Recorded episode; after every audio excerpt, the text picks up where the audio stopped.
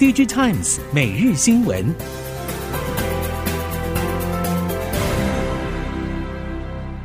听众朋友们好，欢迎收听 DigiTimes 每日新闻，我是王方月，现在为您提供今天的科技产业新闻重点。首先带您关心。随着台积电近年陆续前往多国设厂，崇越也同步积极打造半导体国际供应链平台。近期考虑美国亚利桑那州当地人才资源匮乏，崇越集团董事长郭志辉表示，目前可能考虑将厂区移转到德州，除了可以就近服务台积电之外，同时也可以服务其他位在德州的晶圆厂，例如环球晶和德州仪器等业者。此外，墨西哥拥有丰沛的人力资源，因此也不排除纳入考量。至于欧洲市场，自从台积电宣布计划在德国东南方的德勒斯登设立十二寸晶圆厂之后，崇越也看准欧洲市场，已经与捷克产业代表签署合作备忘录。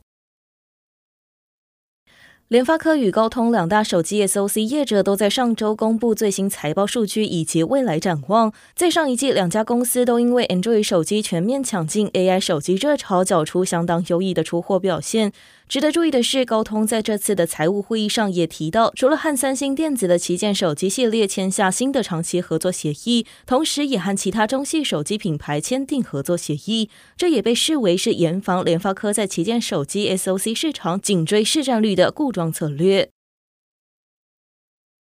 苹果 MacBook 在去年随着整体笔电下滑，出货也比2022年衰退，幅度甚至大于其他品牌。不过，苹果供应链指出，MacBook 今年第一季有看头，主要是因为 MacBook Air 将导入 M3 处理器，但出货要回温，预估要等到三月。值得关注的是，苹果向来拒谈非该公司提出的热门名词。不过，面对 Intel、高通、联发科等阵营推出 AI PC，苹果恐怕难以再冷处理。供应链看好苹果手握关键软硬体，可能更早推出符合消费者期待的 AI PC。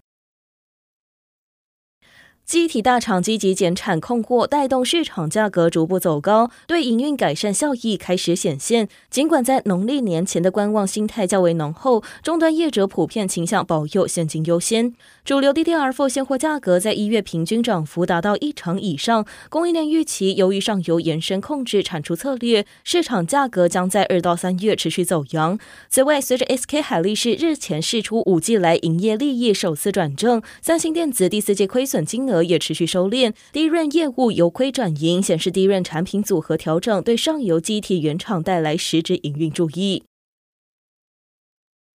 IC 封测代工龙头日月光集团针对封测业景气释出展望，预估今年上半的存货调整完，在 AI 带动之下，下半年可望加速成长。封测材料通路业者表示，客户端库存去化问题已经相继进入尾声，今年第一季台系 IC 封测代工厂以急单居多，同时在供应链一致认为第二季后可望逐季复苏，以及先进制程与先进封装技术需求强劲之下，都已经备好料源，整体供应无虞，乐观看待后市营运表现。去年第四季时，面板厂透过控制产能，大幅降低稼动率，而中国面板厂更是有计划将在今年农历春节期间展开大幅减产，希望拉动面板报价提前上涨。而面板厂透过大幅度减产，加上红海危机延烧和上游偏光板材料出现短缺等问题，让品牌业者备货面板动作提前，也促使报价提早上涨。其中，小尺寸 LCD 电视面板价格已经在一月小涨，业界预期二月电视面板价格将渴望全面起飞，三月还有望继续上涨。苹果 Vision Pro 在美国时间二月二号开卖。就应用层面来说，确实相较于面向大众的产品，XR 在像是工业领域的应用不断增加。在工业领域的应用显然成为 XR 产业在市场上的突破口。对于工业场景来说，XR 有望带动新兴的数位分身系统，但也对于算力和网络传输有越来越高的要求。许多相关厂商也对此提出应对的方法，像是高通尝试用分散式架构解决 AI 设备自身算力不足的问题。题不只是高通这样的上游晶片业者，将来也势必对终端厂商的研发与创造能力提出新的挑战。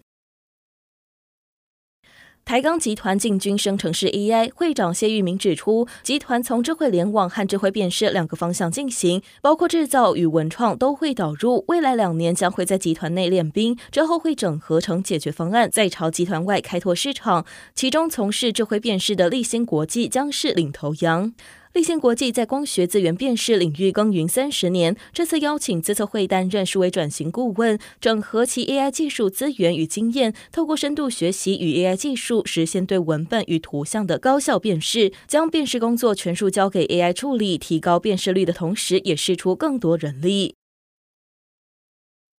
人工智慧模型蓬勃发展，硕网资讯执行副总江明阳指出，目前许多 AI 服务是以应用程式界面的方式呈现，用户透过呼叫应用程式界面取用大型语言模型，也就是 AI 服务被特定平台绑定的限制下降。像是 Google Cloud 近期就取消资料搬迁费用，这也被外界解读为希望争取跨云移动频率增加的商机。不过，江明阳认为门槛降低也是某种双面刃，因为容易取用的应用程式界面确实可以吸引更多用户，但用户也可能轻易转换到其他业者。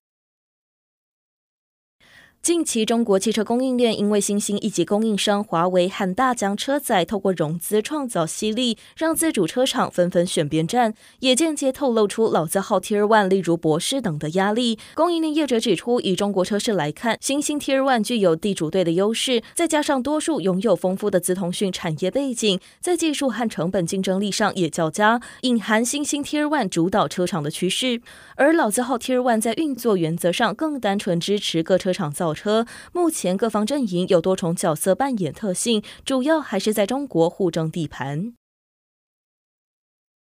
根据日经新闻报道，日产汽车正在日本神奈川县的研发机构内研发磷酸锂铁电池，且正研拟在横滨工厂内自行生产，目标二零二六年搭载于电动车，以抢攻新兴市场的电动车需求。为了量产磷酸锂铁电池，日产有可能与多家电池制造商合作，或者向电池制造商购买。磷酸锂铁电池不使用镍等高价原材料，价格只有三元电池的七到八成。不过续航力与三元电池相比，也降低大约两到三成。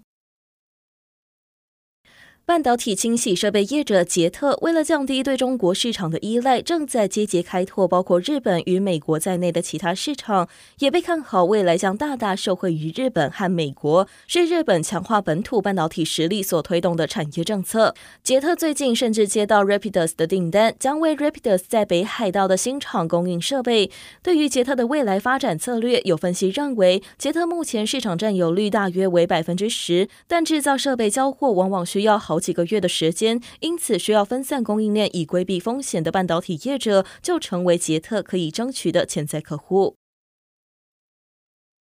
根据日经新闻报道，日厂住友化学将调整 LCD 偏光板等多项业务产能。住友化学将 PC 等 LCD 显示器所使用的材料偏光板下调产能三成左右，这项调整将在今年秋季完成。此外，住友化学在台湾台南和南韩平泽的生产子工厂，将在今年春季到秋季之间各关掉一条 LCD 偏光板产线。而在 LCD 面板彩色滤波片的业务方面，住友化学也决定退出，原因是因为。因为住友化学的南韩 LCD 制造商客户因为中国 LCD 厂兴起而决定减产 LCD 面板。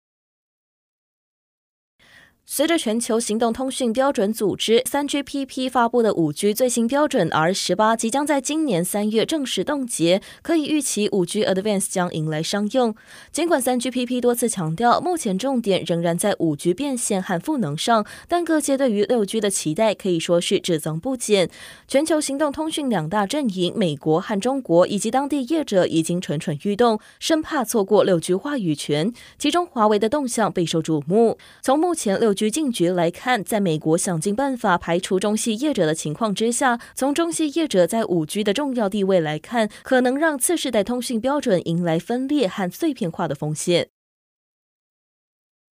立法院在一号完成院长、副院长选举之后，过完农历春节，即将展开新届次和新会期。依据规定，行政院院长将前往立法院院会做施政报告。相关人士指出，行政院长陈建仁在报告中将会强调引领台湾成为全球高科技研发中心的政策。在对外招商部分，会着重三大核心科技，包括新兴半导体、新时代通讯以及人工智慧，将结合产业链合作研发，强化产业领导性技术研发实力，以落实高科技研发中心的国家政策。以上新闻由《digitimes 电子时报》提供，翁方月编辑播报。谢谢您的收听。